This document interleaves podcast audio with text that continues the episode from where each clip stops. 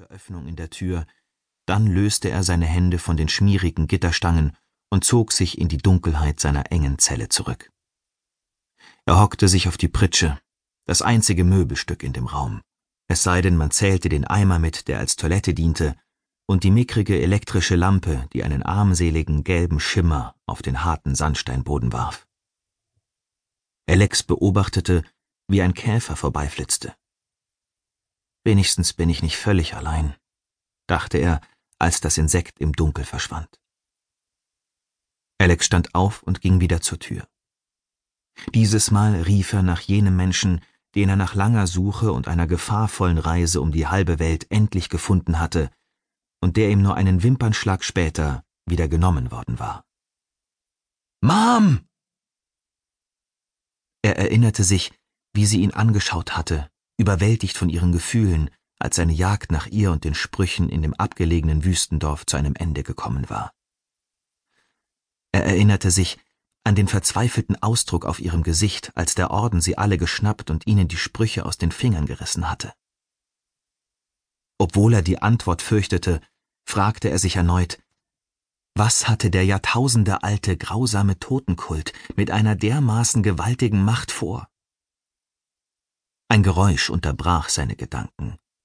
Schritte. Der Wachmann. Alex ging zum Schalter und knipste die Lampe aus, dann stellte er sich vor das Gitter. Weg von Tür, dummes Burschen, fauchte der Kerl. Sonst du nix kriegen Essen. Alex kauerte sich neben die Tür. Er hoffte, dass der Wachmann sie diesmal öffnen würde und er ihn auf dem falschen Fuß erwischen könnte. Er lockerte die Finger, bereit für einen Kampf. Doch er wurde enttäuscht. Slink! machte die Klappe an der Unterseite der Tür beim Aufschwingen. Tschisch! Das leere Tablett vom Vortag, als es hinaus in den Gang gezogen wurde. Schank! machte das neue Tablett, als es über den Steinboden schlitterte. In dem schmalen Lichtstreifen erkannte er ein einziges Stück des traditionellen Fladenbrots, das die Ägypter Aish Baladi nennen, einen Becher und eine Handvoll gräulicher, verschrumpelter Datteln. Die schmale Klappe schloss sich klirrend und tauchte das Tablett ins Dunkel. Tauchte Alex ins Dunkel. Stopp! rief er. Bleiben Sie hier! Mein Eimer muss ausgeleert werden! Das stimmte. Der Gestank drang in sämtliche Winkel der winzigen Zelle. Aber es war auch eine Ausrede. Ein neuer Versuch, diese Tür aufzukriegen, um die Chance auf einen Kampf zu haben. Dem Wachmann war dies anscheinend ebenfalls klar. Ein freudloses, grausames Lachen schallte durch den Korridor und verklang mit dem sich entfernenden Sandalengeklapper. Stille.